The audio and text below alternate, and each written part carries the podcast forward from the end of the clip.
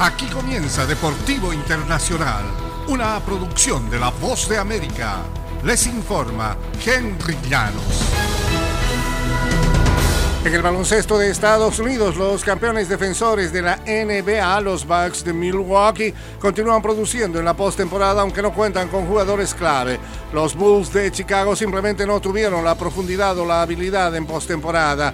Giannis Antetokounmpo sumó 33 puntos y 9 rebotes y los Bucks de Milwaukee, campeones defensores de la NBA, superaron por 116-100 ayer miércoles a los Bulls de Chicago para rematar la serie de primera ronda en cinco partidos. Los Bucks, terceros del este, avanzaron para enfrentar a los segundos sembrados Celtics en las semifinales de la conferencia que inician el domingo en Boston. Los Celtics barrieron a Brooklyn en la primera serie de este baloncesto de la NBA. En el fútbol de CONCACAF, Nicolás Lodeiro convirtió dos penales, incluido uno cuando el público local festejaba ya lo que parecía un triunfo en la ida y los Sanders de Seattle rescataron el empate agónico 2 por 2 de la cancha de Pumas en la final de la Liga de Campeones de la CONCACAF.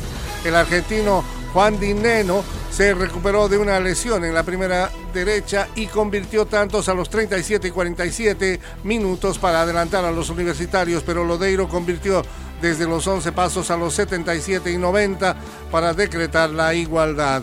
Pumas eh, quedaron obligados a ganar en el encuentro de vuelta que se disputará el próximo miércoles en Seattle si quiere lograr su primer campeonato de la CONCACAF desde 1989 cuando venció a Pinar del Río de Cuba en la versión anterior del torneo. Los universitarios buscan extender un récord de 16 años de triunfos de equipos mexicanos en este torneo que premia a los mejores de la CONCACAF. Y en el fútbol internacional, Liverpool resultó ser un gigante europeo demasiado fuerte para el Villarreal de España. El club inglés quedó a tiro de su tercera final de la Liga de Campeones en cinco años tras salir victorioso ayer miércoles 2-0 en el partido de ida de semifinales. Los Reds resolvieron el trámite durante un lapso de dos minutos al inicio de la segunda parte, primero con un autogol del lateral ecuatoriano Pervis Estupiñán y luego con la definición de Sadio Mané. La marcha de ensueño del Villarreal en el torneo parece haber llegado a su término, un conjunto que marcha en el séptimo lugar de la Liga Española y repleto de jugadores que nunca pudieron establecer en Inglaterra, que habían eliminado a Juventus y Bayern de Múnich.